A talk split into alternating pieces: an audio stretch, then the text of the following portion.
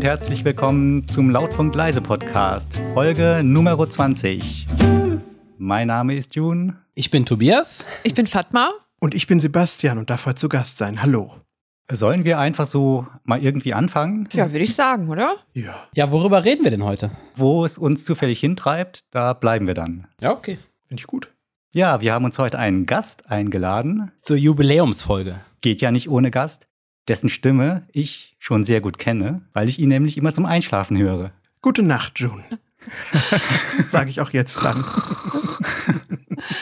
Nein, du machst nämlich mehrere Podcasts, unter anderem den Trek am Dienstag Podcast, wo ihr jede Woche eine Folge Star Trek besprecht. Ja, jede Folge eine Woche und jede Woche eine Folge. Und da grinden wir uns jetzt so durch seit guten drei Jahren und sind auch tatsächlich schon bei Star Trek The Next Generation angekommen. An der Stelle, wo manche behaupten, es wird langsam gut. Kaum zu glauben. Oh. So schnell ging's. Dann Ja? lass mich raten, ihr seid so dritte, vierte Staffel. Ja, richtig. Anfang dritte Staffel.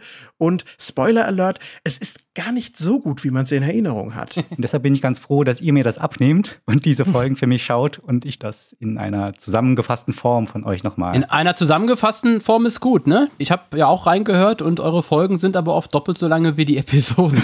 ist das? so. Ja, es, man findet dann schnell Nebenkriegsschauplätze und Jugenderinnerungen Ja, mit oder Bildern äh, kann man ja auch viel mehr transportieren als mit Text, glaube ich. So also gesprochenem. Jugenderinnerung ist auch ein ganz gutes Stichwort, denn du machst noch einen zweiten Podcast, der heißt die Rückspultaste und beschäftigt sich ausschließlich mit nostalgischen Themen. Und auch alles ist erlaubt, was von früher ist und irgendwie mit uns zu tun hatte. Richtig. Ja, das ist irgendwie so äh, die Liebhaberei, äh, die nicht so ganz bekannt und so weit gehört ist wie Track am Dienstag, aber es ist halt auch einfach das Ding, was mir noch ein bisschen näher am Herzen ist, vielleicht sogar. Okay. Aber jetzt genug mit dem Werbeblock. Ich bin ja hier eingeladen und will nicht für mich, ich will äh, mit euch und über euch und überhaupt erstmal Gratulation zur 20. Folge. Wie toll ist das denn? Ah, danke schön. Ja, wer hätte das gedacht? Aber eine Geschichte muss ich trotzdem noch ganz kurz erzählen. ja. Als wir nämlich diesen Podcast angefangen haben, die Idee kam zustande, weil ich den Tobias mal gefragt hatte, ob er sich nicht vorstellen kann, einen Podcast über Star Trek zu machen, wo wir jede Woche eine Folge Star Trek besprechen. Hattest du damals Track am Dienstag schon gehört, June? Äh, Nee, ich fand das ja eine ganz geniale Idee, die wir uns da ausgedacht hatten. Und dann äh, einige Tage später habe ich dann doch mal recherchiert und bin so nämlich auf Trek am Dienstag gekommen, die uns diese Idee geklaut haben. Nur halt drei Jahre vorher. Es tut mir so leid, aber ich habe dir, Junior, auch schon im Vorgespräch vorgeschlagen, ihr könnt das ja trotzdem auch machen, weil äh, es kann eigentlich nie genug Star Trek Podcasts geben.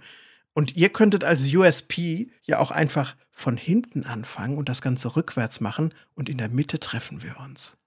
Ah, dann machen wir eine Crossover-Folge in der Ja. Mitte. Wann wäre das? Wann wäre die Mitte? In zwei, drei Jahren vielleicht. Oh, äh, nee.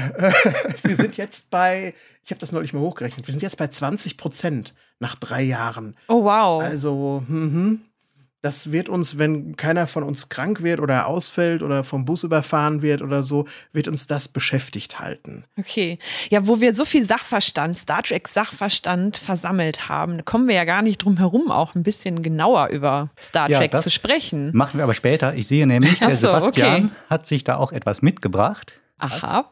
Nein, ich habe mir nichts mitgebracht. Ah, das ist das eine, was wir vorab gesprochen haben, wo ich mich jetzt nicht dran gehalten habe. Aha, weil ich das letzte Mal vor etwa zwölf Stunden gegessen habe und wenn ich mir jetzt ein Bierchen reinpfeife, dann sehe ich äh, ziemlich schnell ziemlich alt aus. Okay, ja, das ist nämlich auch so eine Trek am Dienstag-Tradition, die ich hier anspreche, dass nämlich gelegentlich äh, auch mal ein Bier dabei getrunken wird. Sebastian, ich hatte aber genau die gleichen Bedenken, deshalb habe ich mir hier so ein Vita Miles, kannst du das sehen, mitgebracht. Ah, Ich stelle nämlich toll. immer beim Schneiden anschließend fest, wenn ich äh, währenddessen Alkohol trinke, dann klingt das doch anders, was da am Ende bei rumkommt. Ja, ich habe da auch gedacht, ja, vielleicht besser nicht. Ja. Ja, dann wäre perfekt. Guck mal, was ich habe. Ja, aber habe ich schon gesehen, Tobias. Du bist bestens vorbereitet. Hm, Sehr vorbildlich. Ein Stauder alkoholfrei. Ein alkoholfreies Bier, ja. Ist euch übrigens aufgefallen, in unserem Podcast vergeht kaum eine Folge, in der wir nicht in irgendeiner Form über Alkohol Was sprechen. ich sehr bedenklich finde. Ja. Warum? weil es uns immer wieder dahin treibt zu dem Thema. Weil, weil für uns zum Beispiel die Aufnahme von zwei, drei Stunden auch, oder für einige Teilnehmer des Podcasts auch eine lange Zeit ohne Alkohol ist. Ja, schon. Und dann so spätestens nach 20, 30 Minuten der eine oder andere leichte Entzugserscheinung bekommt. Und dann ja. Ich verstehe nur zu gut. Aber ich kenne das ja auch im Podcast mit dem Alkohol. Also ich kann mich da relativ zusammenreißen, ehrlich gesagt. Aber ich merke es beim Schnitt ja natürlich trotzdem. Ich werde dann erst betrunkener und hinterher, wenn ich mich in Rage geredet habe, dann nimmt der Alkoholgehalt im Blut wieder ab und ich werde wieder lucider. Ich höre es ganz genau, wie das wieder besser wird. Ich habe mich so ein bisschen gefragt, was ist eigentlich der Unterschied zwischen einer bloßen Erinnerung und Nostalgie? Nostalgie ist ja irgendwie noch mal so eine Schippe drauf. Da ist halt eine Form der Idealisierung ein Stück weit dabei, aber man kann sich ja auch durchaus zurückerinnern, ohne das zu idealisieren, würde ich denken, also ohne in einer nostalgischen Art und Weise. Oder ist das tatsächlich auch der Reiz, also genau der Reiz für dich? Hm.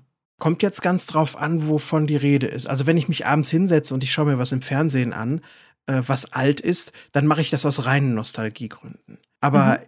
in unserem Podcast, wo es ja auch viel um Retro geht, aber nicht nur um Nostalgie, da stellen wir uns auch immer die Frage, warum war das damals so? Oder wie sind wir zu dem geworden, was wir heute sind? Und ah, okay. auch, und auch, das ist ja auch ein Teil von Nostalgie, warum erinnern manche von uns sich an Schlüsselereignisse von damals anders. Warum gibt mhm. es zu einer Geschichte manchmal drei Versionen, weil wir uns da unterschiedlich dran erinnern, aber sie sind ja alle für den jeweiligen Menschen wahr. Also so eine subjektive Wahrheit. Und da verabschiedet man sich schon ein bisschen von der Nostalgie und erforscht dann schon fast, wie funktioniert Erinnerung überhaupt? Und wie ist das ja, genau, mit Wahrheit ja. vereinbar? Mhm. Was ich interessant finde, die Nostalgiewelle, die läuft ja immer noch, die so mit, ich sag mal, Stranger Things und so begonnen hat, wo es ganz viele Serien und Filme gibt, die sich auf die 80er und 90er Jahre beziehen. Und davon habe ich auch vieles gesehen, fand das auch sehr gut teilweise, war davon sehr angetan und dachte mir immer, äh, dass das so nostalgische Gefühle hervorruft. Aber dann habe ich mir gedacht, eigentlich habe ich davon, von den 80ern und 90ern, gar nicht viel erlebt. Die ganzen popkulturellen Referenzen, die da in den Serien und Filmen vorkommen, das sind gar nicht meine. Äh, die beziehen sich dann oft äh, irgendwie auf Ästhetik aus Goonies-Filmen oder Steven Spielberg-Filmen oder ähnliches. Und das habe ich damals eigentlich alles gar nicht so mitbekommen, weil ich da so durch die Gegend geschlafwandelt bin oder das einfach bei mir noch nicht so ankam. In der Eifel. In der Eifel, äh, ohne Kino, ohne Fernseher. Und da frage ich mich, warum fühlt man da so eine Nostalgie, wenn das eigentlich damals für einen gar nicht stattgefunden hat? Das ist dann so, als würde ich in eine Parallelwelt von irgendwelchen anderen Leuten gucken, aber trotzdem fühlt man sich da so ein bisschen nostalgisch. Ich lerne dann, ich lerne im Grunde jetzt erst durch diese Serien und Filme, wie das damals vielleicht war. Ja, aber das ist ja vielleicht halt nur eine Vorstellung pro Serie eine Vorstellung von damals. Deine eigene Nostalgie kann ja durchaus anders aussehen. Also deine eigene Vorstellung von damals kann ja durchaus anders aussehen. Aber wenn man das selber nicht so bewusst wahrgenommen hat, wie du selber sagst, ist das natürlich schwierig. Also ich wüsste jetzt, ich könnte mich jetzt nicht nostalgisch ans 18. Jahrhundert zurückerinnern. Nicht so richtig irgendwie. Hm. Weil ich habe es ja nicht, ich habe es nicht erlebt. Also alles, worauf ich mich beziehe, ist irgendwie aus zweiter Hand oder mindestens aus aus zweiter Hand, oder? Hm, das ist auch interessant. Es ist auch immer die Frage, finde ich, was das für eine emotionale Seite mit AI, das in dir anschlägt, wenn du sowas guckst. Vielleicht hast du als Kind irgendwas doch konsumiert, irgendwas wahrgenommen. Und wenn du jetzt diese Sachen schaust, schlägt das in dieselbe Kerbe, auch wenn du die Goonies nicht gesehen hast. Kannst du das irgendwie übereinander bringen? Ja, also ich setze mir es eher so zusammen, oder das ist meine Haupttheorie, dass das vielleicht so eine Welt ist, in der ich gerne als Kind gelebt hätte. Wenn ich mir, äh, wenn ich mir das so angucke, dann äh, finde ich das eine schöne Welt, äh, in der man sein Kindsein verbringen kann. Von Stranger Things? Ja. Geht so, okay. oder? ist doch recht grausam auch. Mal abgesehen von den Monstern, das, was die mir als erstes einfällt. Ja, das ist auch dieses Rausgehen und Abenteuer erleben. Das ist so wie äh, die drei Fragezeichen sein, oder? Das ist, ähm, dass man halt nicht so wie die meisten von uns ihre Kindheit vom Computer und vom Fernseher verbracht haben drinnen, sondern dass man irgendwie so Mit echten äh, Erfahrungen. mit echten Erfahrungen so so Abenteuer erlebt. Während man als Erwachsener viele Sachen abgeklärter sieht und sich nicht mehr so leicht verzaubern lässt, sondern wo man äh, als als Kind doch das Gefühl hatte, dass dass man bestimmte Sachen geglaubt hat und äh, alles abenteuerreicher war, die Welt. Und dieses Gefühl, das wünscht man sich zurück, unabhängig davon, vielleicht, ob das wirklich so war in der Kindheit. Wahrscheinlich war es bei den meisten ja nicht so. Wahrscheinlich war es ganz anders, viel trister. äh, wie ist denn das mit euch? Würdet ihr euch als eher nostalgische Menschen bezeichnen?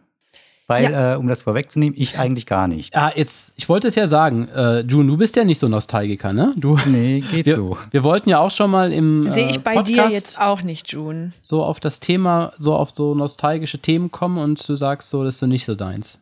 ähm, ich musste jetzt auch äh, an Musik denken, zum Beispiel an Musik, die ich irgendwie in meiner Jugend gehört habe, zur Schulzeit. Und wenn ich manchmal heute bestimmte Songs höre, die ich in dieser Zeit gehört habe, dann weckt das ja so Erinnerungen.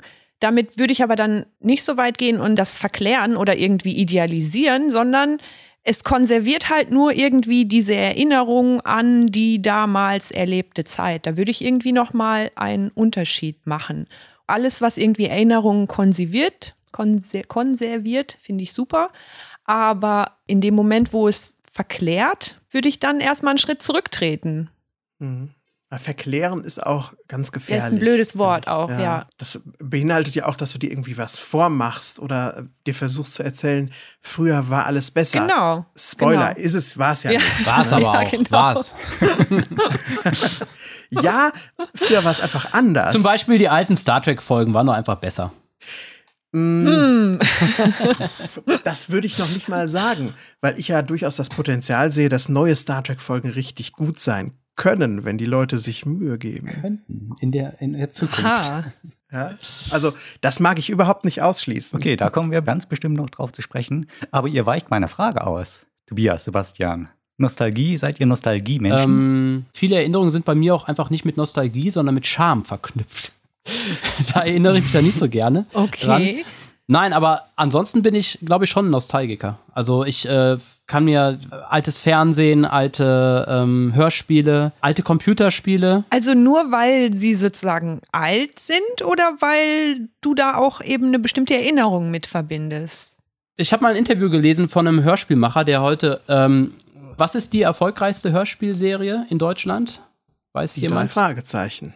Die drei ja, Fragezeichen. sowas hätte ich jetzt auch gesagt, Ja. genau. Mit Abstand. Ja, ist es so? Ah, okay. Ja, Mhm. ja, ja. Und dieser, dieser Hörspielproduzent meinte eben, und ich denke, das finde ich ganz interessant, der sagte, die, die sind so erfolgreich, die Leute kaufen das alle, eigentlich nicht, weil sie Fan von den äh, drei Fragezeichen sind oder von den neuen Episoden der drei Fragezeichen, sondern die Leute sind Fan von ihrer eigenen Kindheit. Mhm. Ja, und vermutlich, weil es irgendwie mit positiven Gefühlen verknüpft ist. Sonst würden sie es ja wahrscheinlich auch nicht Klar, machen. hat man damals Ja, auch nichts ja, schöner, genau, weißt du, wenn irgendwie. nach dem Essen irgendwie und äh, im Spielzimmer ähm, Eltern kommen nicht rein, weißt, für drei Stunden bist du jetzt alleine und kannst machen, was du möchtest und dabei hörst du natürlich eine Drei-Fragezeichen-Folge. Ich habe jetzt aus aktuellem oder auch aus nicht aktuellem Anlass angefangen. Das ist interessant, dass der Tobias das gerade so in diese Kerbe geschlagen hat, mir die alten drei Fragezeichen Musikkassetten wieder zu kaufen, die ich damals verkauft habe. Oh Und zwar, nein. ja, ja. Und zwar die mit dieser alten Musik, bevor das alles neu gemacht wurde. Kennt ihr die noch? Du meinst die? Ja, na genau. Richtig, Ja. richtig. Und ähm, das sind so Sachen, die ähm, machen irgendwas mit mir emotional und ich finde das total cool. Und ich weiß nicht genau, warum das so ist. Und da bin ich vielleicht ein Nostalgiker. Aber an anderer Stelle bin ich kein Nostalgiker. Nämlich, wenn irgendwie so eine Show kommt, die 80er auf RTL 2 oder so, und dann sitzen da so Promis, hat man die Anführungszeichen gehört? Deutlich. Gut. Da, da sitzen also Promis und dann sagen die einfach nur, ah ja, die Frisuren von damals, hahaha, und Schulterpolster, hm, hm, hm. Und die rattern einfach nur die Sachen runter, so, nach so wie Mario Barth macht. Kennst du, kennst du? Ah, ja, kennst du ja. noch? Ja. ja. Und das ist einfach nur zeigen und weg. Und das nächste zeigen und weg.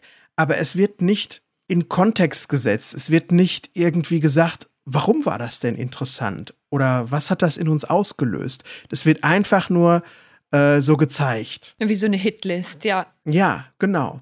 Und ein bisschen so ist ja manchmal auch Stranger Things. Deswegen kann ich das zu 50 Prozent genießen und sagen, ich finde das irgendwie ansprechend und schön, was ich da sehe. Aber zum einen Teil ist es für mich auch so ein bisschen zu sehr Chartshow. Deswegen habe ich da ein sehr gespaltenes Verhältnis zu. Das ist so ein bisschen wie, ähm, äh, wie hieß der James Bond, der jetzt so erfolgreich war? Ähm, nicht der letzte, sondern der vorletzte, glaube ich. Skyfall? Da hatte ich auch teilweise das Gefühl, die Sachen werden so abgehakt, ne? Also so Aston Martin kommt vor. Ah ja, die Leute erkennen das so, ah, wie damals. Alle sind glücklich. Aber eigentlich innerhalb des Films macht es keinen, braucht man es eigentlich nicht, ne? Ja. Es ist halt echt nur so, ja, wie du sagtest, so ein Abhaken der, der Liste. Und da waren noch viele andere Sachen, glaube ich, die in diesen Nostalgiefaktor auch reingingen. Aber selbst diese Minimalversion scheint ja zu funktionieren auf irgendeine Art und Weise. Also bedarf es vielleicht auch gar nicht so viel, um, um positive, um irgendwie positive Emotionen in uns auszulösen. Dem einen seine Nostalgie ist dem anderen sein Fanservice. Und das ist dann schon wieder so ein Schimpfwort mit F. Oh, wo Einfach würdest du nur. denn da den Unterschied machen? Ähm, wenn es bei irgendwelchen Sachen, wie zum Beispiel James Bond, wenn der Aston Martin nur deswegen rausgeholt wird, damit die Leute sagen, ah ja, alles klar, der Aston Martin. Aber wenn in dem Film durch die Geschichte, die erzählt wird, sich ganz natürlich und schlussfolgernd ergibt, dass jetzt der Aston Martin als nächstes zu sehen sein muss, wenn das irgendwie organisch passiert ist, dann ist es für mich kein Fanservice, Ah, okay. Dann Ja. ist es irgendwie aufrichtige Nostalgie, dann hat man sich Mühe gegeben, man hat sich verdient, dass man den zeigen darf. Ergibt das Sinn? Ja, total. Ja, bin ich auch ganz bei dir. Sehe ich ganz genauso.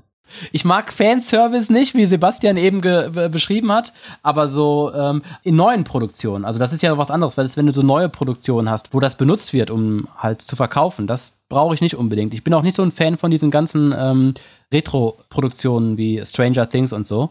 Aber ich mag einfach gern die alten Sachen, also dann die, die Originale lieber. Aber ich finde halt auch, man muss sie sehen im Kontext. Ne? Also wenn, wo wir zum Beispiel das Thema hatten, ähm, kommen wir ruhig zurück auf Star Trek, dass die alten Episoden halt auch ihre. Schwächen haben, ne? Oder dass da nicht alles so gut ist, wie man es vielleicht in Erinnerung hat. Ist ja klar. Aber war halt auch eben eine ganz andere Zeit des Fernsehmachens. Also meinst, man kann nicht mit den heutigen Ansprüchen auch da dran gehen? Genau, Dann- du kannst heute nicht äh, mit den gleichen Standards daran gehen, wie äh, wenn an, an eine moderne, an eine neue Netflix-Produktion Ja, oder oh, sowas. da muss ich jetzt, da muss ich jetzt mal wirklich nachfragen, Sebastian. Star Ja. Trek zum Zeitpunkt des Herauskommens, als es entstanden ist, als man das zum ersten Mal gesehen hat, war das da eine gute Serie?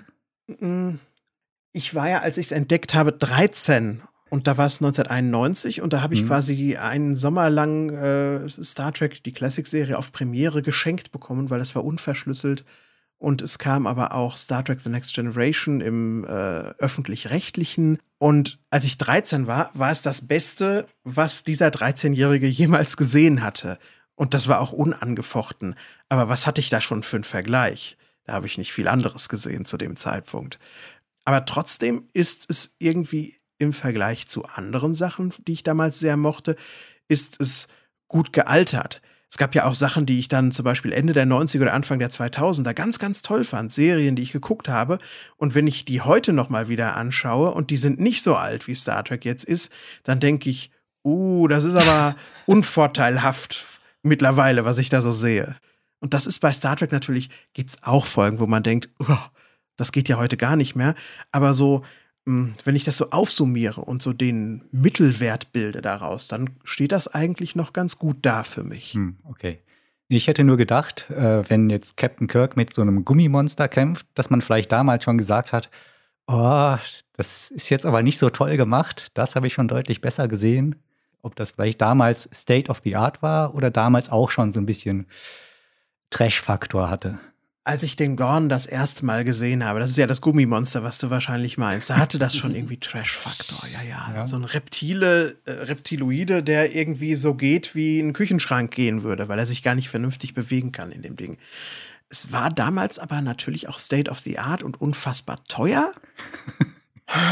Also für die damalige Zeit war es toll. Und dann fand ich es aber auch wieder deswegen toll, weil ich finde, dass vieles, was man mit CGI dann gemacht hat, das gar nicht so charmant hinbekommt und dass das auch meine Fantasie überhaupt nicht so beflügelt, wie es dieses, äh, dieses komische Gummimonster da getan hat. Ja. Hm.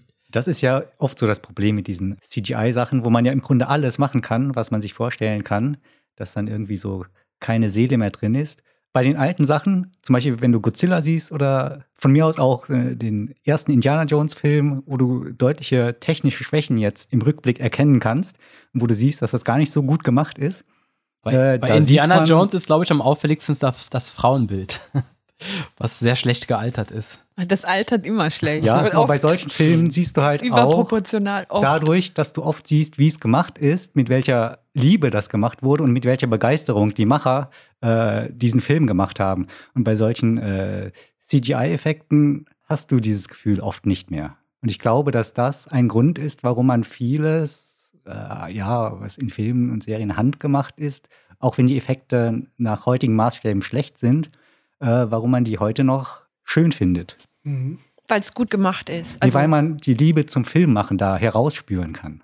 Ich Mhm. glaube, das ist für mich immer so der Faktor, wo ich denke, ach, das gefällt mir jetzt. Und dann ist mir das egal, wenn es mal nicht so richtig gut aussieht. wie ein Möbelstück aus den, keine Ahnung, 50ern oder so, was heute vielleicht nicht mehr. Ich habe aber irgendwann wäre. mal so einen so ein, so ein An An Anaconda-Film gesehen. Da war auch alles handgemacht, aber so richtig die Liebe zum Filmemachen habe ich da nicht gespürt. Ja, ich, ein, Ja. also in der Kategorie. Das Der ist ja nicht- der Raketenwürmer war das. Schlimmste, Das was ist ja ich auch nicht gesehen habe. gleichbedeutend. Das ist ja nicht gleichbedeutend, aber ich glaube, dass man die da eher rauslesen kann, als wenn du es eben am Computer entwickelst und renderst. Also es gab ja damals auch schon einfach schamlose Filmmacher. Wenn ich an American International Pictures denke, das war ein Schundlabel in den 50ern und die haben Science-Fiction-Sachen rausgehauen.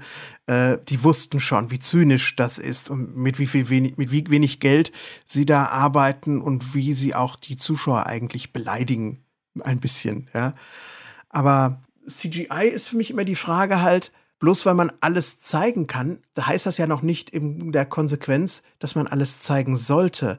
Weil wenn man alles zeigt, gibt es keine Lücken mehr, wo sich zum Beispiel kindliche Fantasie drin austoben kann und in diesen alten Spezialeffekten quasi ergänzt Dinge, die nicht zu sehen waren. Das finde ich halt auch ganz, ganz toll. Das klingt auf jeden Fall interessanter, ja.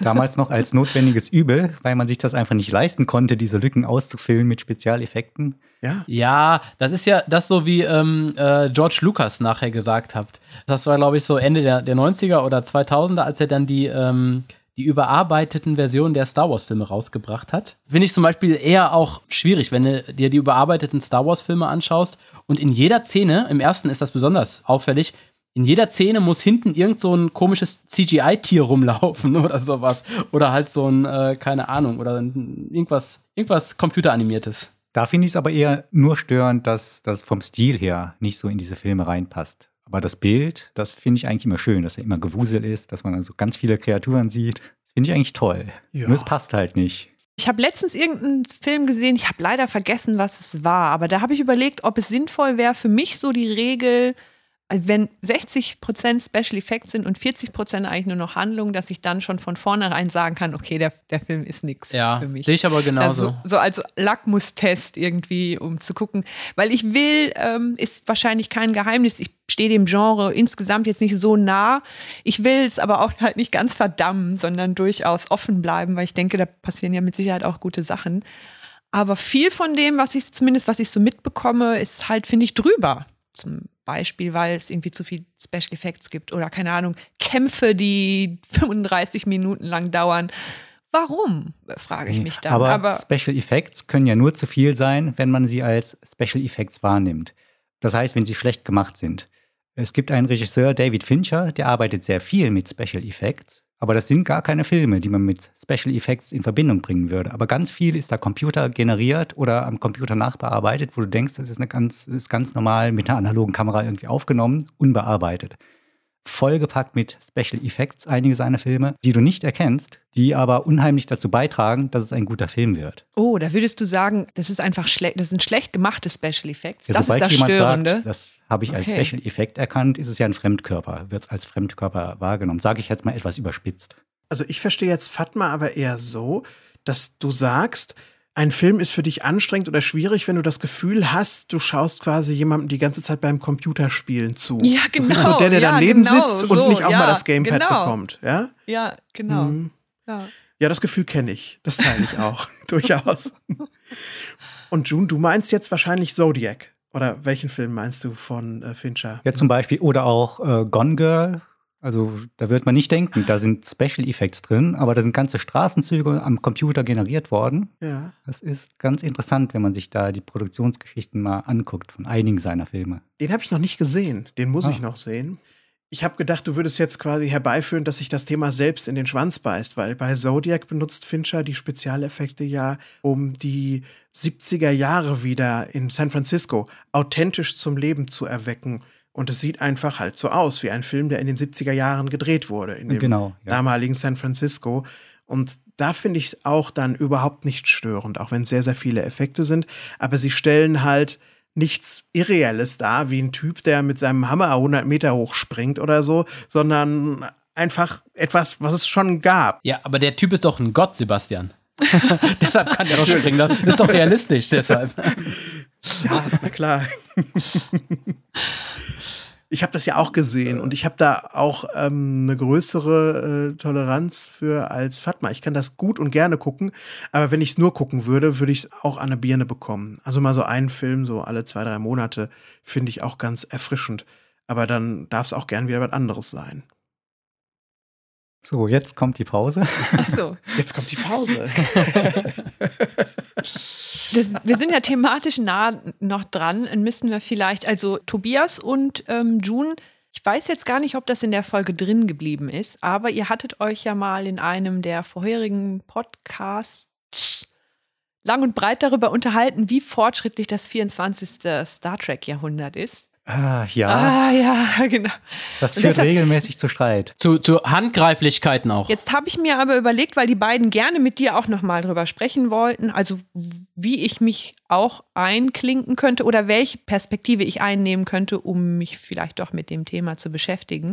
Und dann dachte ich, ich frage euch eben direkt, was so das Besondere ist an dem Menschen im 24. Jahrhundert. Das hilft uns dann vielleicht auch herauszufinden, ob die irgendwie weiterentwickelt sind oder nicht. Ja, ich glaube, es gab da mehrere Verästelungen in diesem Gespräch. Aber eines ist, dass ich das der Serie einfach nicht abnehme. Also ich spreche von der Next Generation, dass die Menschen da alle so fortschrittlich sind. Es wird immer und oft behauptet, dass man alle Konflikte oder auch jegliches Konfliktpotenzial hinter sich gelassen hat vor 200 Jahren oder so. Aber dann verhalten sich die Menschen öfter mal sehr seltsam. Der einzige, dem ich das abnehme, ist vielleicht so ein bisschen Picard. Er ist halt ein Denker, ein Philosoph, äh, löst Konflikte gerne äh, durch verbale Überzeugung und weniger dadurch, dass er mit der Faust irgendwo draufhaut oder durch Waffengewalt, kriegerische Auseinandersetzungen. Ihm kaufe ich das ein Stück weit ab, aber allen anderen eigentlich überhaupt nicht. Insbesondere Riker, sagtest du. Dem Riker würdest du das Insbesondere nicht ab. Riker. Ja, weil der hat mir einfach zu viele Emotionen. Also ich bin da im Grunde, wenn ich da mal genau an der Stelle einhaken darf, bei dir, weil so aus meiner Perspektive war das auch eher immer mit ein Grund, warum ich die Serie auch nicht so spannend fand, weil bei mir eher der Eindruck entstanden ist, dass klar ist es fortschrittlich, aber der Fortschritt ist ein, ist ein technischer Fortschritt. Und ansonsten sind das halt Menschen, wie es die auf der Erde auch gibt. Dann gibt es halt manche, die sind ein bisschen rationaler, andere sind irgendwie, was weiß ich, halt ein bisschen emotionaler und andere aufbrausender etc. Also eine bestimmte Bandbreite, die wir ja jetzt auch haben und dann im 24. Jahrhundert offenbar auch haben. Und da habe ich überhaupt gar keine, was weiß ich, wie ich das nennen soll, graduelle Steigerung oder was auch immer der menschlichen Fähigkeiten gesehen, sondern es ist halt Technik. Die Technik ist halt sehr viel besser als das, was wir heute so kennen. Und das führt dazu, dass man bestimmte Probleme anders lösen kann, vielleicht sogar auch besser lösen kann, dass damit aber auch der Mensch irgendwie besser geworden ist. Das habe ich überhaupt nicht gesehen. Ganz im Gegenteil, da gab es ja dann eher andere Spezies, wie die halt eine bestimmte menschliche Eigenschaft, die Rationalität. Also Spock ist ja so super rational, wo das so ein bisschen ausgelagert war, aber dann eben auf andere Spezies und nicht so im Sinne von eines, keine Ahnung, besonders gut entwickelten Menschen. Da muss man natürlich auch das Ganze als ein Spiegel seiner jeweiligen Entstehungszeit und auch der Leute sehen, die dahinter stecken. Als Gene Roddenberry Star Trek erfunden hat in den 60er Jahren, da hat er sehr viel auf die Friedensbewegung geschaut und hat davon Sachen da reingelegt. Ja, also es ist eine geeinte Erde und die sind unterwegs und sind alle ziemlich friedlich, aber untereinander können die schon Konflikte haben. Und dann in den 70er Jahren hat er unglaublich viel vom äh, New Age Baum genascht und hat dann gedacht, der Mensch ist ein erleuchtetes Wesen und er ähm, im 24. Jahrhundert wird er komplett friedlich, komplett konfliktbefreit sein und er wird unfassbar viel Geschlechtsverkehr haben. äh, letzteres haben ihm dann die Macher, die anderen Macher so ein bisschen ausgetrieben, weil es sollte immer noch im Fernsehen dann zu sehen sein. sein. Ja, ja. Aber diesen Rest dieses erleuchteten Wesens, das konnte er dann äh, in gewisser Weise auch echt mit einbringen bei Star Trek The Next Generation. Aber bei den späteren Serien, als es ihm erst schlechter ging und als er dann auch tot war, da hat man dann wieder versucht zu zeigen, auf welchem Sockel steht eigentlich so eine perfekte Gesellschaft? Das kann ja gar nicht alles perfekt sein. Wie haben sie sich das erkauft? Wo sind die schmutzigen und dunklen Ecken daran? Und so hat das auch so seinen Weg genommen, finde ich, durch die einzelnen Phasen der Entstehung. Hm. Macht das Sinn, was ich sage? Ja. Ja, es macht Sinn insofern, als man es gibt eben auf jeden Fall Tiefe. Es erklärt, wie das auf die Leinwand oder auf den Bildschirm gekommen ist, äh, was wir da sehen. Aber mhm. ich als, äh, als Filmkritiker ja. äh, bewerte ich ja nur das, was ich sehe und nicht unbedingt äh, die Entstehungsgeschichte, was sich die Leute dahinter gedacht haben. Und ich sehe halt, es wird halt sehr oft behauptet, ja, wir sind so unheimlich fortschrittlich, aber ich sehe das gar nicht mal so oft. Ja, sie benehmen sich noch mal ganz gerne oft daneben. Ja? Zum Beispiel, äh, irgendwann kriegt Reika Besuch von seinem Vater und äh, die können sich überhaupt nicht ausstehen. Und da denke ich mir, ja, so fortschrittliche Menschen im 24. Jahrhundert, die müssten so einen Konflikt doch sehr schnell beigelegt haben. Die unterhalten sich der einmal. Der Titel der Folge übrigens Rikas Vater. Ja. Auf Deutsch. Auf Deutsch. Und anstattdessen wird das dann so eine 40-minütige Seifenoberfolge. Ja. Vertragen Sie sich denn am Ende? Sie tragen das bei so einem Kampf aus, wenn ich es richtig erinnere. Okay. Kennt ihr so ein, so ein ja. fortschrittliche, fortschrittliche 24. Jahrhundert Kampftechnik? Die haben beide ein riesengroßes Wattestäbchen in der Hand und damit okay. schlagen die sich auf den Kopf. Mit so riesigen Q-Tips, ne? Es wurde eine Sportart extra dafür erfunden, damit die beiden Riker-Generationen sich wieder vertragen können. Wie heißt das nochmal? Äh, Anbojitsu, glaube ich, ne? Das habe ich nicht mehr in den Ach, das sie da kämpfen. Äh, Leute machen das tatsächlich. Fantastisch. Nein, es hat einfach nur einen Namen bekommen damals. Ach so, okay. Also das macht keiner, außer den Rikers. Und ja. Fand ich damals zum Beispiel großartig, also als ich das gesehen habe. Diese, ähm, weil das hat, glaube ich, auch so Geräusche gemacht, ne? Je nachdem, wo die gestanden haben. Und äh, ich weiß nicht, also das war schon so, so technisch aufgewertet, diese Sportart. Das hat mich damals als Kind auf jeden Fall beeindruckt. Eine Sache, wo ich aber, ähm, wo es mir glaubhaft erscheint, dass das alles etwas fortschrittlicher ist. Ich kann mich erinnern, als Kind hatte ich unheimlich oft den Eindruck, wenn ich diese frühen Next Generation Folgen und auch die alten Kirk-Sachen gesehen habe, dass die Leute irgendwie total langweilig sind und keine Freizeit haben und nichts machen. Die sind einfach stocksteif und langweilig. Also diese ganze Welt war natürlich für mich trotzdem faszinierend aufgrund dieser moralischen Dilemma, die da manchmal verhandelt wurden und weil es einfach Science Fiction war. Aber dieses langweilige, fast emotionslose, das habe ich immer verbunden mit einem fortschrittlichen Menschen. Äh, fast wie Spock. Also das ist immer so ähm, meine Idealvorstellung von einem fortschrittlichen Menschen, dass der dann wie der idealisierte Spock sich verhält. Wobei wir auch lernen, Spock ist ja vielleicht gar nicht so emotions nicht so emotionslos, wie man immer denkt. Zum einen das und zum anderen ist das auch, glaube ich, wirklich vermutlich auch nicht gesund. Also sein, zu Menschen gehören Emotionen halt nun mal dazu. Also das, das so zu trennen. Also das ja. stimmt. Das wird ja auch oft betont. Embrace your inner child. Wird ja auch oft betont in Star Trek, ja glaube ich, dass die ähm, Menschlichkeit nicht verloren gehen darf. Und stimmt, deshalb wird stimmt, ja auch wird äh, Spock konsequent gemobbt von eben, den anderen Crewmitgliedern. Ja, genau, genau, wollte gerade sagen, es wird ja über ihn, genau, er ist da ja natürlich ne, die perfekte Folie um das, ja. Da gibt es ja auch ein wunderschönes Buch über Spock, das tief emotional ist. Äh, das ist natürlich äh, kein Kanon, sondern das wird einfach mal so geschrieben. Ich glaube, es war zum 40. Jubiläum. Und das heißt The Fire and the Rose. Und es handelt davon, wie diese beiden Sachen in ihm eigentlich sein Leben lang in Konflikt waren das Feuer der Emotionen und die Rose, die perfekt gezeichnete, fast schon in Blütenblättern angeordnete Logik, die ja auch eine gewisse Ästhetik mitbringt. Und wie das so in ihm drinsteckt und wie er ringt. Und die Geschichte wird auch über viele Jahrzehnte seines Lebens so erzählt und wie er dann am Ende damit Frieden findet. Also da blieb kein Auge trocken, zumindest oh. bei mir. Das ist wirklich eine schöne Geschichte geworden. Und da muss er beides miteinander vereinen am Ende. Den fand ich einfach ganz gelungen in dieser Hinsicht, weil er das so ganz gut dargestellt hat. Aber ich finde ja auch manchmal sind die Leute zu perfekt im 24. Jahrhundert, wo ihr das gerade gesagt habt. Ich denke oft an Picard und er begegnet mir jetzt oft in diesem Rewatch, den dieser Podcast mit sich bringt, dass er in seinem Ready Room sitzt, in seinem kleinen Bürochen und dass er über Philosophen und über Träume faselt, während draußen echt die Kacke am Dampfen ist und er wirklich mal vor die Tür seines kleinen Büros gehen müsste und sagen müsste, so und so und so machen wir das jetzt. Aber nein, er sitzt da und ist total verquast in diesem Perfektsein. Vielleicht der Stoiker. Ja. Ja. Das passiert dann halt auch.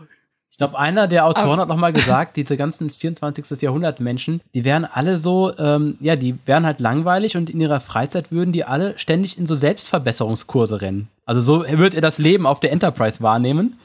Ja, weißt du, wie, ja so, wie so VHS-Kurse oder sowas. Oder ja, oder dann der eine geht, ähm, ach noch, ich mache noch einen Archäologiekurs oder sowas. Statt dass die leben halt, ne? Ja, es müsste viel mehr weniger perfekte Leute geben. Es gibt ja Leute, die haben dann sowas wie ähm, Holosucht. Darunter leidet ja der Barclay zum Beispiel. Der ist ja dann so ein ganz unperfekter Typ im 24. Jahrhundert.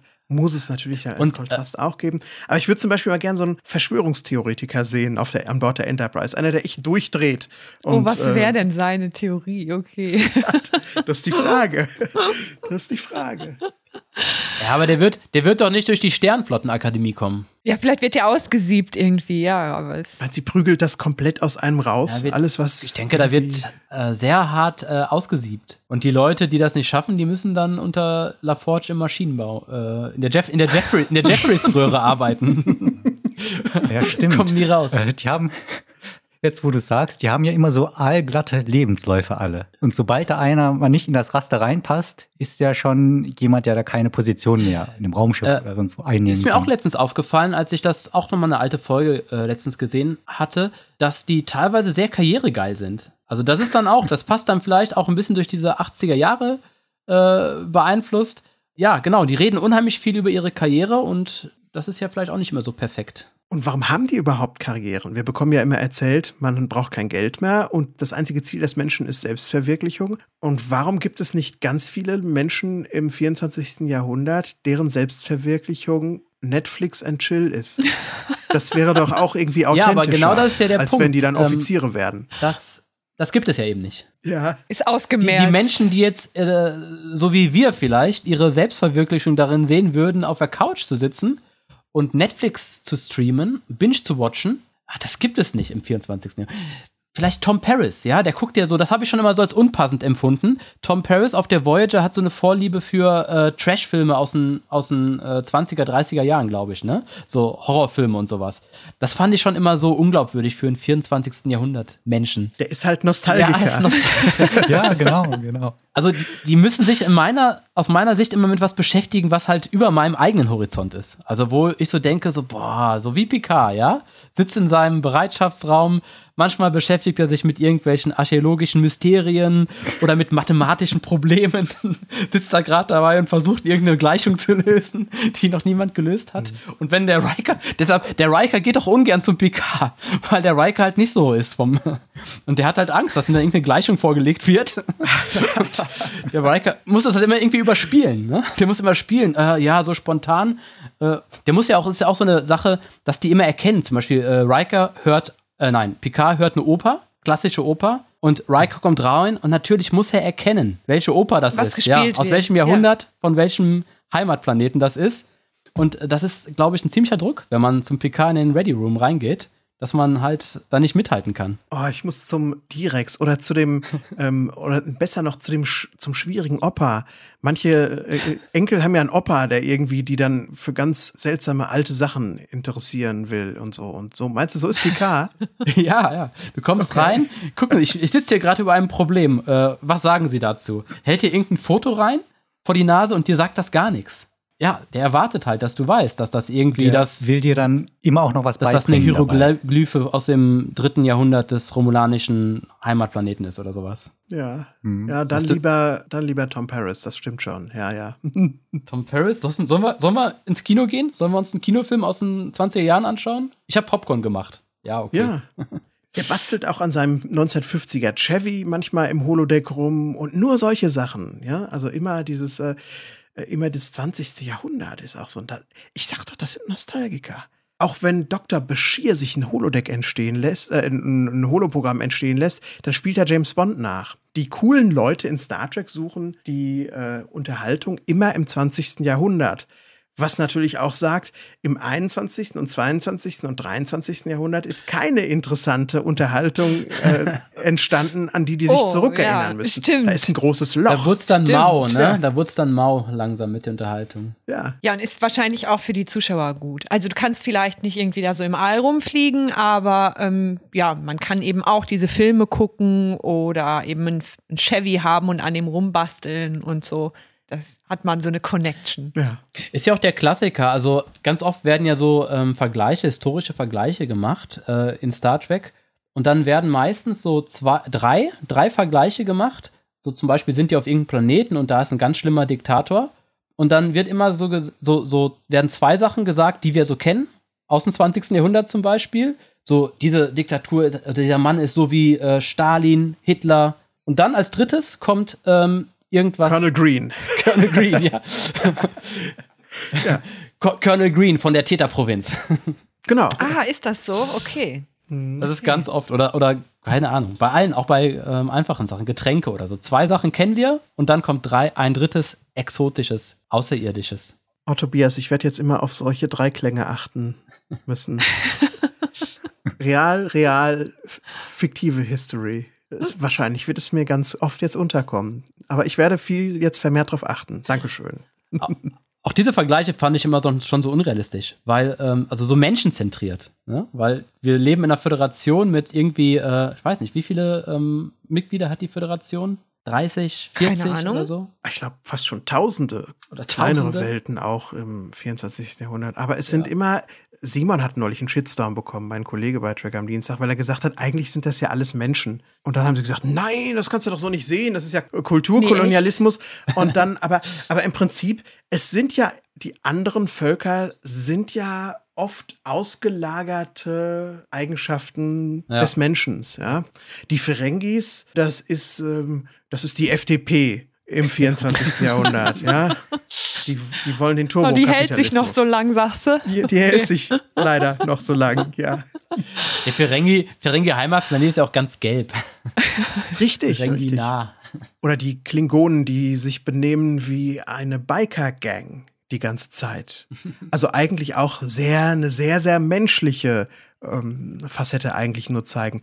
Es gibt natürlich auch ab und zu mal wirklich außerirdische Außerirdische, aber so die üblichen Verdächtigen, die die immer wieder auftreten, das sind doch irgendwie Splitter des Menschen des 20. Jahrhunderts, damit ja. man das irgendwie versteht. Und äh, vor allem habe ich das Gefühl, dass die Außerirdischen immer an menschlichen Standards gemessen werden. Ja. Also im Prinzip ist es schon eine Art, also Kulturkolonialismus oder was? Das ist ja, schon, glaube ja, ich, ein Ding da. Ja oh, wenn ihr nicht so seid wie wir, dann, hm, also da ist Kirk natürlich auch noch krasser drauf als PK, der manchmal einfach äh, noch sagt, nein, wir müssen es respektieren, was sie tun. Sie sind anders als wir. Aber Kirk ist oft so, dass er sagt, das kann doch nicht angehen. Wie sieht das bei euch denn aus? Wir zeigen euch jetzt erstmal, wie das zivilisiert sein kann, ja? Und dann bringt er da den ganzen Planeten durcheinander, macht da 45 Minuten lang Huibu. Am Ende fliegt er weg und am Ende einer Folge sagt er ja tatsächlich auch wirklich, es ist ein Originalzitat, das ist jetzt nicht erfunden, sagt er, nun, jetzt haben wir euch äh, befreit von XY mal gucken, was ihr draus macht. Viel Erfolg dabei und tschüss. und lässt die komplett alleine mit einer umgekrempelten Gesellschaft. Das ist ja nicht nur Kulturkolonialismus, das ist auch, das ist auch reichlich gefährlich, was er da tut eigentlich. Ja, okay, wenn ich jetzt aus den 60ern das sehe, gut, da hat man andere äh, Standards und andere Maßstäbe. Aber heutzutage finde ich solche, solche Verhaltensweisen von einem Star Trek, von einem Starfleet-Offizier äh, nur noch schwer zu verzeihen. Naja, das ist die Zukunft der 60er, die Zukunft der 80er. Ne? Da, hat, da steckt noch viel äh, Wild West drin oder auch viel Ronald Reagan drin und was nicht alles. Ist auch immer ein Spiegel der damaligen Kultur, wann es entstanden ist. Ne? Aber die neuen Star Trek-Serien sind ja auch gar kein richtiges Star Trek mehr. Da sind wir uns doch einig, oder? Doch natürlich ist das richtige Star Trek. nicht jeder muss das mögen, was da heute gemacht wird. Aber ich mag ja auch nicht jede Folge, die damals gemacht wurde. Und mhm. das ist ja trotzdem Star Trek. Wie seht ihr das? Ich kann gar nicht unterscheiden, was irgendwie die alten und die neuen sind. Ach du Glückliche. Ihr meint jetzt auch nicht die neueren Filme, oder? Weil die habe ich tatsächlich gesehen. Also die Updates, also die Kinofilme. Die nicht, ne? Also schon neuere Serien. Zum Beispiel kam ja letztens die äh, neue Picard-Serie raus. Und das war dann bei mir auch so ein Punkt, wo ich sagte, das ist nicht mehr meins, das gefällt mir nicht mehr und ist auch zu einem großen Teil nicht mehr das, was ich immer mit Star Trek verbunden habe, früher mal. Und deshalb meinte ich eben etwas provokativ, dass das kein richtiges Star Trek mehr ist. Natürlich ist das noch, aber es ist halt nicht mehr das, an das ich mich erinnere. Ja, aber ich glaube, da hat jeder seine eigene Mischung. Also es gibt Leute, die gucken alles und auch die neuen Sachen, aber die Zeichentrickserie sagen so, oh, das ist aber nichts für mich. Und ich glaube, da muss auch jeder für sich selbst selektieren dürfen. Das, was du gerade gesagt hast, ist mein persönlicher Schlüssel dazu. Nicht, das ist kein Star Trek zu sagen, sondern das ist einfach nicht das Star Trek, das ich persönlich sehen möchte. Aber es ist ja trotzdem Star Trek. Die PK-Serie, wie hat dir die gefallen? Ich Ach so, nee, das kommt ja in, äh, in zehn Jahren, hören wir das ja in deinem Podcast. Das wollen wir jetzt nicht spoilern. Ich glaube, ja. glaub erst in 15 Jahren. Tanz ne? auf Messers Schneide. wenn man sich zu den neuen Sachen äußert. Und ich glaube, das wird erst dann ungefährlicher, wenn die neuen Sachen alt sind. Um, um sie durch die Nostalgiebrille sehen zu können. Genau, oder um ja. sie gefahrlos äh, durch den Fleischwolf auch drehen zu können, wenn man darauf gerade Bock hat. Keine Ahnung. Mhm. Ja. Findest du denn, dass Nostalgie die Sachen manchmal besser macht? Ja. Das liegt aber auch nur daran, dass Nostalgie für mich so ein Nachhausekommen ist, ja. Also wenn ich unglaublich viel gearbeitet habe oder wenn ich mich so umgucke in der Welt und Dinge sehe, die mich betrübt machen, dann ist es für mich sehr gut und sehr heilsam, wenn ich nach Hause komme und ich kann etwas gucken, was in mir gute und nostalgische Gefühle auslöst. Ich kann aber auch jeden verstehen, der das nervig findet und altmodisch. Also mir hilft's einfach. Und ich muss ja auch sagen, es gibt ja zum Glück ganz, ganz viele Leute, die Discovery und Picard bisher mochten, weil das bringt Leute zu Star Trek. Das bringt Leute dazu, sich mal mit den alten Serien auch auseinanderzusetzen. Das bringt auch Leute dazu, mal bei Trek am Dienstag reinzuhören. Und das sind alles, wie ich finde, sehr positive Effekte.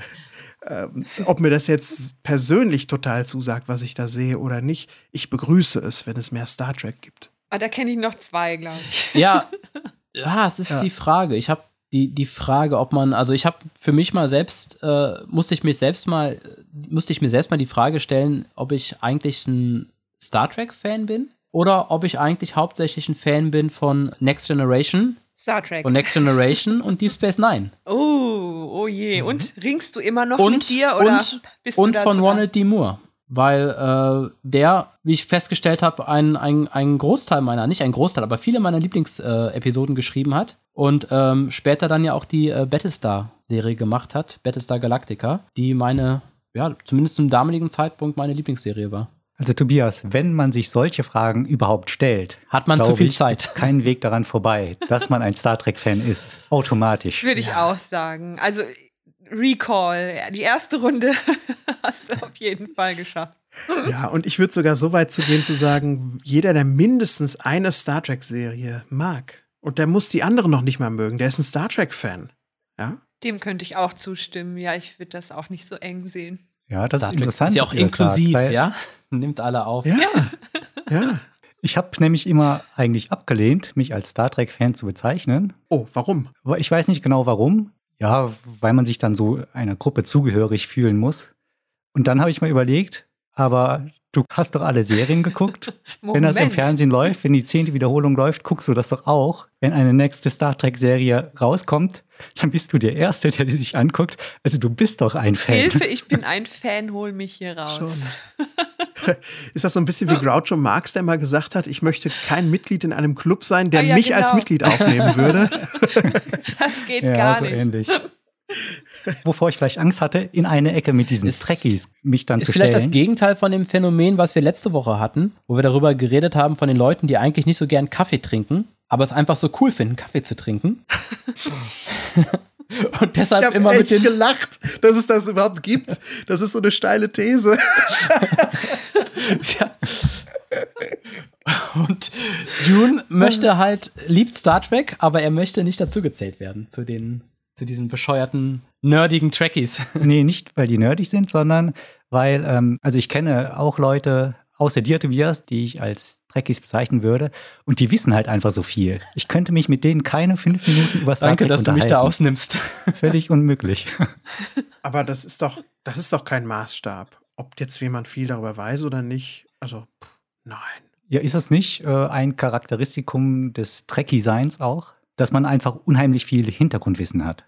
Nee, ich finde, wenn man sagt, man ist ein Star Trek-Fan, dann kann man ja auch ganz unvoreingenommen an die Sache rangehen und das das erste Mal gucken und dann weiß man ja gar nichts darüber. Und wenn man es einfach toll findet. Ähm, wir nennen uns manchmal so, Simon und ich, so hinter vorgehaltener Hand und kokettieren damit auch ein bisschen Trexperten.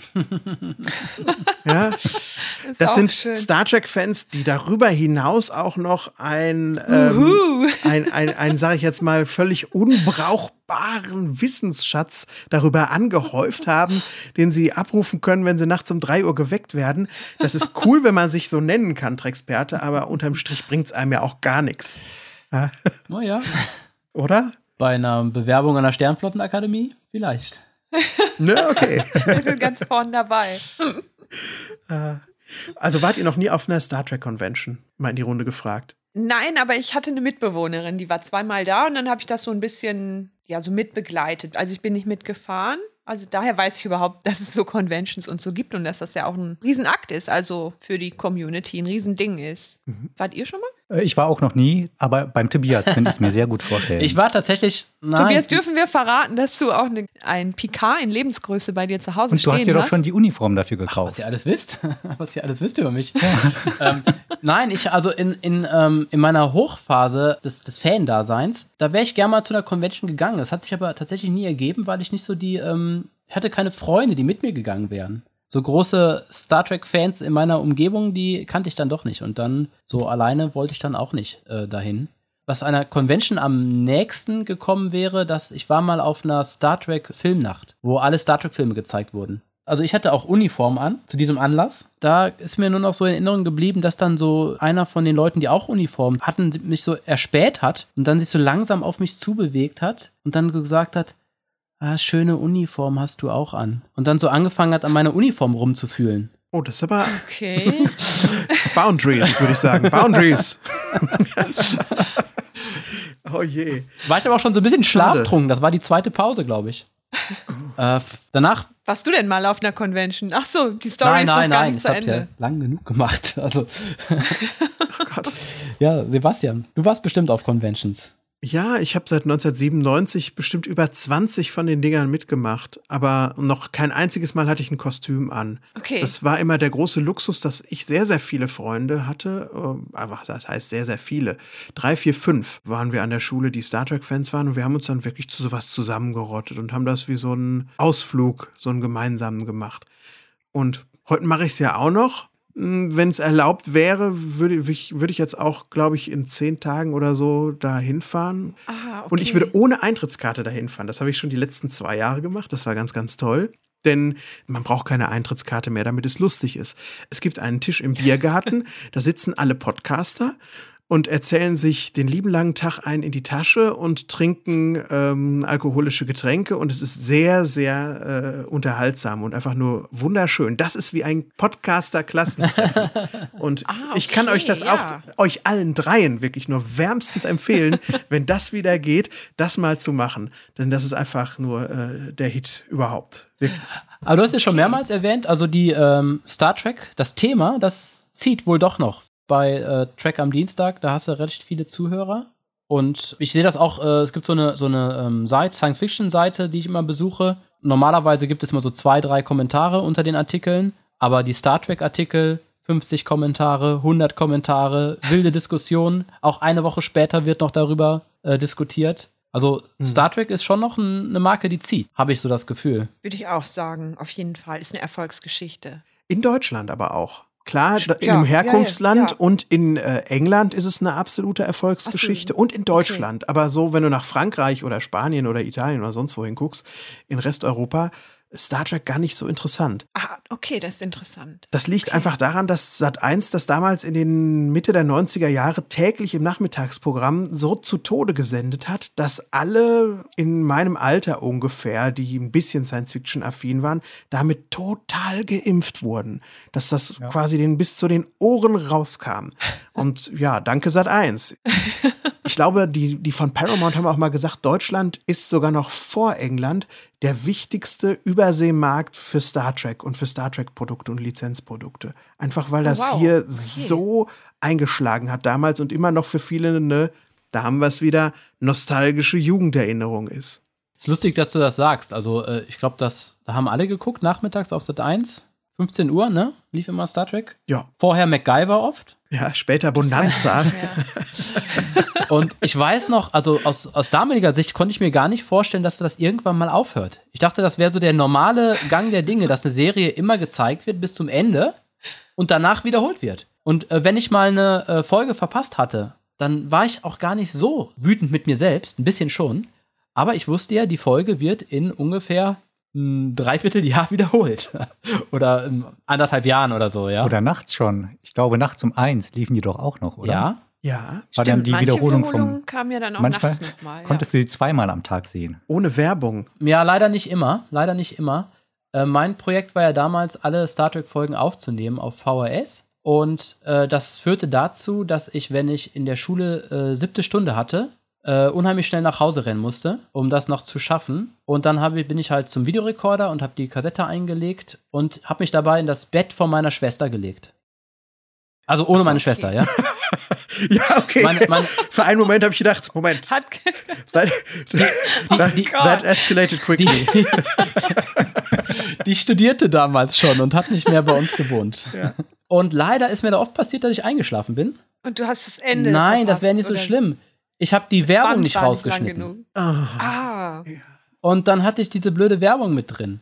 Und dann musste ich die immer nachts nochmal aufnehmen. Weil June gerade sagte, nachts wurden die wiederholt. was ein Stress. Ja. Du bist auf jeden Fall ein Ist Fan. mir dann passiert, dass ich Ja. äh, um 2 Uhr da saß und dann fing die Folge an und ich habe aufgenommen und dann bin ich leider eingepennt. Und da war die 090er Werbung da drin auch noch in der Mitte. Genau, und das ging gar nicht. Das hat mir mein, das hat mir mein Star Trek verschmutzt. Diese, da waren damals Ach, diese das noch. Sex-Hotline-Werbungen. Ja, Und dann Oh, okay. manchmal, June hat recht, Ui. manchmal kam keine Werbung. Und das war dann so ein. Dann habe ich den ganzen Tag in der Schule gesessen, weil ich morgens keine Zeit hatte mehr, weil da musste ich schnell zur Schule, weil ich irgendwie nicht so ausgeschlafen war. Und dann zurück und dann habe ich kontrolliert, Vorspultaste, gibt es Werbung oder nicht? und dann manchmal ganz am Ende, ganz am Ende, so vom, äh, in dem letzten Akt der Folge, haben die noch eine Werbung reingeschnitten. Und das war, das war richtig, richtig schlecht. Ach, wir haben auch solche Sachen gemacht, ne? Also es war auch immer, wenn einer in Urlaub fuhr, dann war einer äh, der aufnehmende Auch Urlaubsvertreter, für den der Musste die Stellung weggefahren halten Ja, der musste die Stellung halten. Er musste das schön aufnehmen.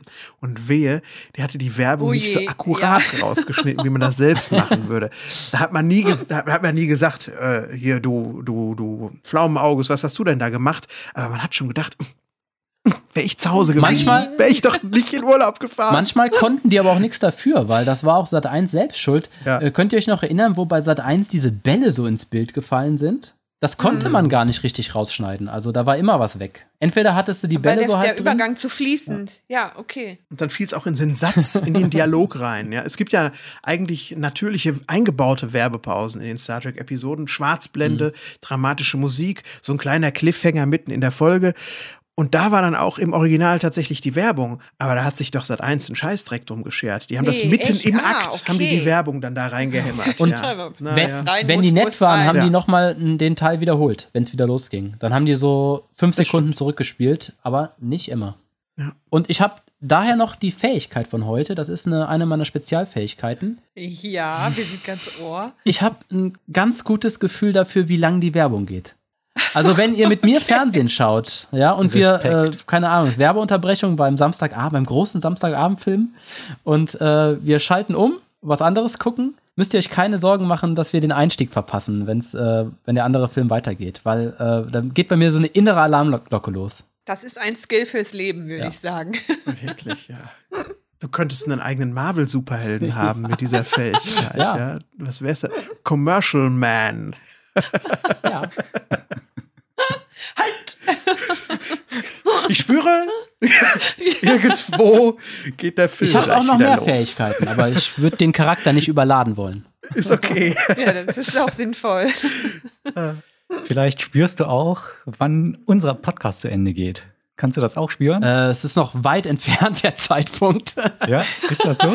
ich, ich, ich kann im Moment noch nichts spüren. okay. Oder war das ein Zeichen, ein, ein subtiles Signal, June? Wie macht ihr das bei euch mit den Enten? Also, ähm, das ist auch so eine interne Diskussion immer haben. June ist mit unseren Enten nicht zufrieden. Nein, immer sehr abrupt irgendwie doch. Ah, okay. Dann. Und eben nicht organisch, wenig organisch, Hm. semi-organisch. Also meine Podcasts haben Sendepläne. Dadurch, dass ihr Ja. einen freien, Ah, okay. ein freies Gespräch habt, seid ihr nicht irgendwann mal am Ende der Liste angelangt und könnt sagen, so, und damit hätten wir alles und Das stimmt, ja. Aber ihr seid ja auch ein Podcast, der davon lebt, dass er eben ein spontaner Podcast ist und nicht so ein geplantes Ding. Deswegen weiß, wüsste ich nicht, wie ihr das machen wolltet. Können wir auch nur spontan aufhören. Ja, Wir müssen auch ein bisschen mehr üben. Ich äh, habe das Gefühl manchmal so, wir geben uns subtile Zeichen, dass wir jetzt zum Ende kommen. Jemand hat schon so die Tür zum Ende aufgestoßen, aber die anderen sehen, die anderen beiden sehen es leider nicht. Erkennen und die erzählen Zeichen wieder eine nicht. Geschichte von vorne. ja. Oder jemand hält ein Blatt Papier mit dem Wort Schluss hoch, aber dieses subtile Zeichen, das wird dann einfach ignoriert oder gar nicht wahrgenommen. kann das gar nicht deuten. Ich hätte noch ein Thema zum Schluss oder eine Frage an dich, Sebastian, Mhm. Weil es sich zumindest so anhört, wenn man sich mal durchliest, was du alles machst, dass du unheimlich viele Dinge erledigen musst, dass du ein Workaholic bist. So wäre meine Ferndiagnose. Mm, Ich bin kein Workaholic. Aber du hast doch mindestens drei Podcasts, die schneidest du ja auch persönlich. Wie geht denn das alles? Ja, irgendwie geht das. Also man arbeitet daran schon viel und ich schlafe auch wenig. Aber ich habe auch wirklich die Regel, dass ich am Wochenende keine unangenehmen Podcast-Arbeiten mehr mache. Das heißt, am Wochenende gibt es höchstens mal eine Aufnahme und die Aufnahme ist ja immer das Schönste daran, das Gespräch. Aber die ganze Pre-Production, die Recherche und auch die Post-Production sehe ich zu, dass ich das unter der Woche mache und am Wochenende habe ich wirklich, wirklich frei. Und wenn ich das nicht hätte, dann würde ich auch mächtig am Teller drehen. Und ich habe auch jetzt wirklich, ähm, diese Woche ist ein Feiertag am Donnerstag und Freitag habe ich einen Brückentag. Und da habe ich wirklich nur eine etwa einstündige Aufnahme auf einen Tag gelegt und ansonsten gibt es auch nichts an Podcasts zu tun. Aber ja, ich habe natürlich vorher geplant, wie ich mir das alles legen muss, damit ich die nächsten Wochen keine Sorgen um die regelmäßigen Veröffentlichungen haben muss. Ja, umso äh, interessanter, wenn du sagst, du nimmst das Wochenende frei, dass du das ja trotzdem in, in nur fünf Tagen alles In noch weniger Zeit. In noch weniger Zeit, genau. Mhm. Ja, dann bist du vielleicht einfach nur ein sehr gut organisierter Mensch. Ja, das habe ich schon ein paar Mal gesagt bekommen, dass ich da extrem und auch die anderen Leute anhalte dazu, Disziplin an den Tag zu legen, weil denkt dran, ich brauche auch noch Zeit da und dafür. Und wenn wir das bis spätestens dann machen und ihr dürft euch frei aussuchen, an welchem Abend wir bis dann machen, dann passt das alles. Weil sonst stellt man fest, dass Deadlines wie Magnete sind. Mhm. Mhm. Die ziehen sich gegenseitig an und plötzlich hast du fünf Deadlines an einem Tag und drehst total am Rädchen. Ja, aber nee, davon habe ich mich schon lange freigeschwommen. Und wenn ich auch sehe, ich habe heute Abend mal ein Stündchen Zeit einfach und es ist unter der Woche und ich habe noch eine ungeschnittene Podcast-Folge, aber die ist noch nicht fällig. Die ist erst in zwei Wochen fällig. Ah. Dann schneide ich die trotzdem in dem Moment, weil ich dann weiß. Aber äh, das ist eine tolle Disziplin, dass, äh, wenn ich das höre, dass du das dann machst und dann später frei hast. Weil, wo du das gerade erzählt hast, wo du gesagt hast, ja, ich habe eine ungeschnittene Folge, aber die ist erst in zwei Wochen fällig. Da war bei mir jetzt gerade so dieses Gefühl, mir fällt ein Stein vom, vom, vom Herzen. schon, ne? Ah, so das Gefühl, wie wenn du merkst, ich muss jetzt nicht arbeiten, ich kann Netflix gucken. ja, So, das wäre wär meine direkte äh, Intention gewesen. Ah, okay. Das kann ich liegen lassen. Ja. Und bei mir ist es halt so, ach, ich kann die jetzt eigentlich, ich bin gerade fit, ich kann die jetzt ganz locker flockig schneiden und dann kann ich nächste Woche stattdessen Netflix gucken. Hm? Ja. War das schon, so viel vielleicht sogar. Ja. war das schon immer so bei dir, diese Selbstdisziplin, die du ja anscheinend hast, oder musstest du das erst, äh, wie wir, drei mühsam erlernen? Ich funktioniere schon seit ich ein ganz kleines Kind war so, dass ich vom Unangenehmen mich zum Angenehmen vorarbeite. Das heißt, ich mache erst die Arbeit und dann das Vergnügen. Ich esse zuerst den Rand von der Pizza und dann die Mitte. ich glaube, das ist einfach so, man hat so seine, nennt es ruhig Neurosen. Mhm. Aber die kann ich mir gerade halt auch zunutze Ah, Okay. machen. Aber gerade diese Pizza, also diese Pizza-Geschichte, da können wir mal einen kompletten Podcast drüber machen. Nein. Aber Wie ja, isst man Pizza? Äh, äh, das habe ich mir auch oft überlegt. Also, dass man erst das, das, der der Rand ist ja sehr sättigend. Ist dir noch nicht passiert, dass du den ganzen Rand gegessen hast und am Ende hast du noch das schöne Innenstück der Pizza und hast keinen Hunger mehr? Ähm, ich. Nee. also was Essen Hm, angeht, bin ich doch relativ ähm, leistungsfähig. Ja gut, aber das Bild wäre ja im Vergleich zum, zum, ähm, zum Leben, dass du all die unangenehmen Arbeiten wegmachst, aber dann am Ende Ja. keine Zeit mehr hast für das Schöne. Wegen Herzinfarkt, meinst du? Ja, genau. Zum Beispiel. Das ist zum Stimmt, Glück noch nie ja, passiert. ja, So, ist bis jetzt noch nicht passiert. Ja, toi, toi, toi. Wollen wir nicht. Das ist zum Glück noch nie passiert. Ich äh, konnte auch immer sagen, wenn ich merkte, dass die Podcast-Arbeit gerade so viel wird, dass ich merke, oh, jetzt gehen wir auf einen gewissen Punkt zu, wo es krass wird und wo mir zu viel Freizeit wegbricht, die ich auch brauche, dass ich dann die Reißleine ziehe. Wir haben ja auch ein Krisenüberbrückungsprogramm gemacht bei Track am Dienstag. Jeden Sonntag noch ein ungeschnittenes Format. Das nannte sich der intergalaktische Frühschoppen. Und Ja. um den möglich zu machen, musste ich aber trotzdem und Simon auch ein ganzes Stückchen trotzdem aus unseren Samstagen rausbeißen. Oh, okay. Und das ging insofern ganz gut, weil auch am Anfang dieser besonderen Zeit generell ein bisschen weniger zu tun war und man, man war froh, wenn man am Samstag was zu tun hatte. Jetzt ist das wieder anders und die Leute haben sich schon an das Format gewöhnt und sagen auch, wir würden das so gerne weiterhören, aber trotzdem musste ich einfach mal irgendwann jetzt sagen, nee, das ist jetzt der Punkt, wo ich merke, es geht mir an die Substanz. Und dann schläft halt so ein Podcast-Format auch wieder ein, aber auch von langer Hand geplant ein. Also wir haben das drei oder vier Wochen im Vorhinein bestimmt. Wir machen die zehn noch voll und dann ist erstmal gut. Und danach weiß ich auch, dann kann ich mich ausruhen. Also da muss man auch echt, ähm, weil Podcasten kann ja auch schnell zur Sucht werden, da muss ich auch echt ein Auge drauf haben, dass ich merke, nee, jetzt brauche ich andere Dinge. Die Batterien sind leer.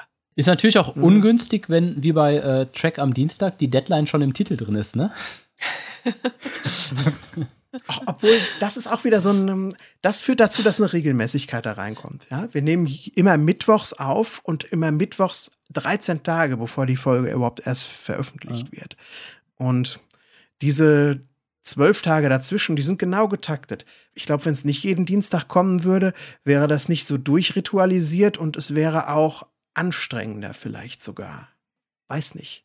ja, ich glaube, so eine Praxis zu finden für sich, die funktioniert, ist auf jeden Fall schon mal viel, viel wert. Ja, Ja, definitiv. du gucktest gerade schon so. Ja, ich hatte vor Als- fünf Minuten so ein schönes, ah, das, So schönen wir- Übergang wir- für ein Ende, aber ist jetzt- ist wieder, wieder übergangen worden. Das sind Ja, die ja. Routinen. Pass auf, dann erzähle ich jetzt einfach nochmal, dass ich mir gleich zwei Brötchen machen werde. wie komme ich denn da zum Ende? Also wir haben zwei Brötchen. Ja, das musst du doch wissen. Wir bauen hier doch nur die goldenen Brücken. Ja, wir lassen ja auch hier dieses ganze Gefasel drin. Wenn wir uns was überlegen, überlegen, wie wir zum Schluss kommen, bleibt alles drin. Super. Dann ist das ja schon der Übergang. Ja, Sebastian, aber toll, dass du äh, Zeit gefunden hast. Hat mich sehr gefreut, jetzt auch mal endlich äh, das Gesicht hinter der Stimme äh, zu kennen. Ja, vielen Dank. Da ist es noch mal genau, ohne geht mir Mikro. genauso, total nett. Ungeschminkt und ohne Mikro. Ja. Eine sehr Star. Oh, jetzt muss ich aufpassen, dass ich nichts Falsches sage. Sebastian guckt auch schon böse. Eine sehr Star. Trek-lastige Folge. Ja, dreckig war's, ja. Viel Nicht dreckig, mehr als wir uns dreckig. Also. vorgenommen hatten. Ich kann wirklich nur äh, den Dank von gerade zurückgeben. Also das war sehr, sehr schön bei euch. Es ist immer sehr toll, wenn man sich mal bei anderen Podcasts einfach ins gemachte Nest setzen darf und ähm, um den ganzen anderen Kram sich keine Gedanken machen muss. Und bei euch war es heute Abend besonders nett. Das war wirklich sehr schön. Ich hoffe, Oh, ich hoffe, ich habe mich Ja, sehr einigermaßen gut Aber sehr. benommen in eurem Ja, äh, voll. Pottwohnzimmer. Ja, es war Ganz total gut. Nee, war super. Ich musste fast gar nichts machen. Und ich war sogar ein bisschen, ich dachte so, hm, worüber werden wir denn dann sprechen? Und wird es vielleicht zu Star Trek Science Fiction lastig und so, aber gar nicht. Also, War gar nicht so. Ja, also schon, aber auf eine Art und Weise, dass ich da Du bist halt doch auch immer auf Star Trek zurückgekommen. Fatma. Und, ja, eben. Deswegen Es hat dich nicht losgelassen. fand ich total gut. Okay, alles klar, Leute. Wir hören uns dann. Moment, ich sollte vielleicht noch sagen, dass man deine Podcasts auch hören kann. Das sind auch wirklich die zwei, die du machst. Oder gibt es da noch mehr? Nee, das sind die beiden. Damit- Das reicht dann auch. beiden. Okay. Voll und ganz. Das ist einmal Track am Dienstag. Das gibt es auch zu finden unter trackamdienstag.de und die Rückspultaste unter rückspultaste.de mit UE schreiben, nicht mit Umlaut. Würde mich sehr freuen, wenn ihr da mal in Sachen Star Trek oder Nostalgie äh, oder besser gesagt Geschichtsforschung so ein bisschen vorbeischauen möchtet bei uns. Beides ganz tolle Podcasts, höre ich ja persönlich auch. Und wenn June das hören kann, könnt ihr das auch.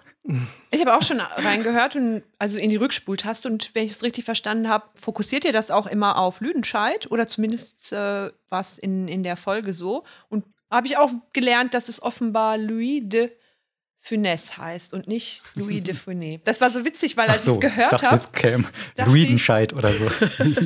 Oh, die sagen, sprechen das ja falsch aus. Und dann ein paar Minuten später, aber ich, es ist dann, ich weiß gar nicht, wer es dann sagt, aber dann löst ihr das eben auf. Und äh, dann habe ich erfahren, dass ich es offenbar falsch Ja, siehst du, ich äh, hab schon wieder, als ich es mir offenbar falsch Okay. gemerkt habe. Okay, ich höre jetzt auf. Tschüss. Tschüss. Wir verabschieden uns aus Essen und aus.